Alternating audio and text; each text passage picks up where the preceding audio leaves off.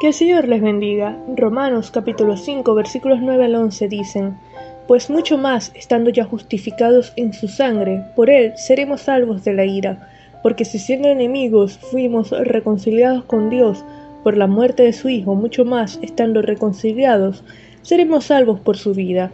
Y no solo esto, sino que también nos gloriamos en Dios por el Señor nuestro Jesucristo, por quien hemos recibido ahora la reconciliación el apóstol Pablo concluye esta sección aseverando que la muerte de Cristo como manifestación del amor de Dios en su gracia nos justifica y podemos estar confiados en cuanto al futuro, pues su salvación es completa. Y hace referencia a cuatro aspectos fundamentales. El primero de ellos es que somos salvos de la ira.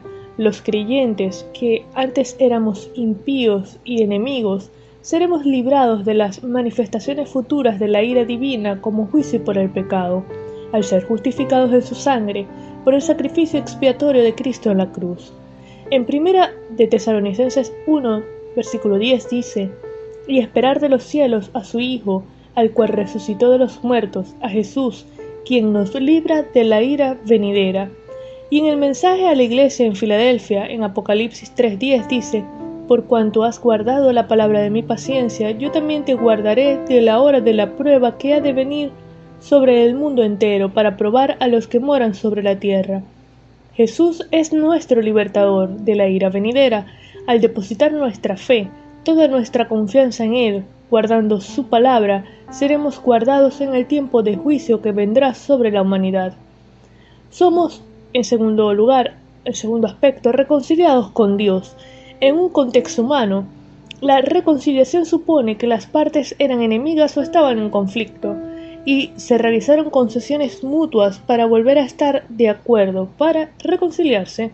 Sin embargo, la justicia inmutable de Dios no puede hacer concesiones sobre la base de su misericordia, porque violentaría su santa naturaleza, y el ser humano, considerado el enemigo, en su depravada condición de pecado por su desobediencia y rebeldía, no puede, no tiene la capacidad de ofrecer nada para llevar a cabo la reconciliación.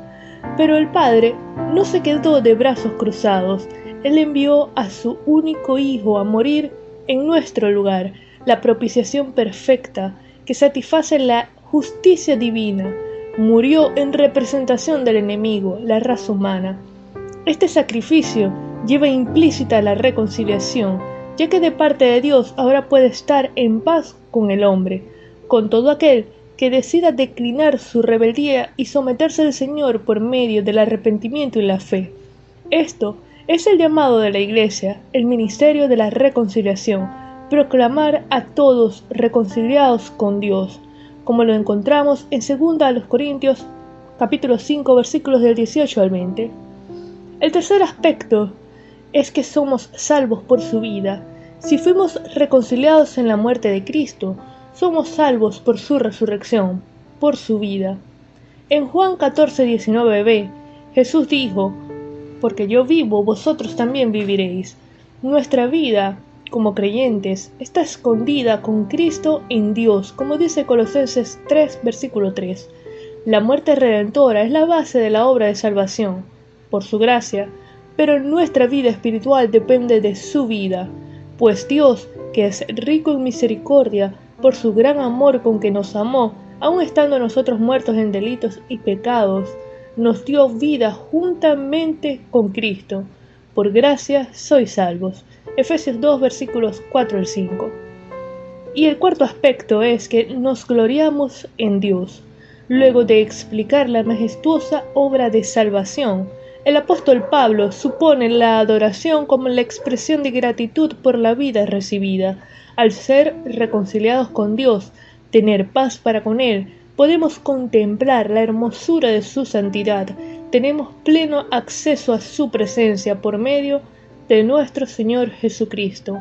El resultado de un corazón que ha creído en Cristo, que ha sido justificado, redimido, reconciliado, es una vida de adoración en espíritu y en verdad, una vida rendida en obediencia a su Señor y Salvador.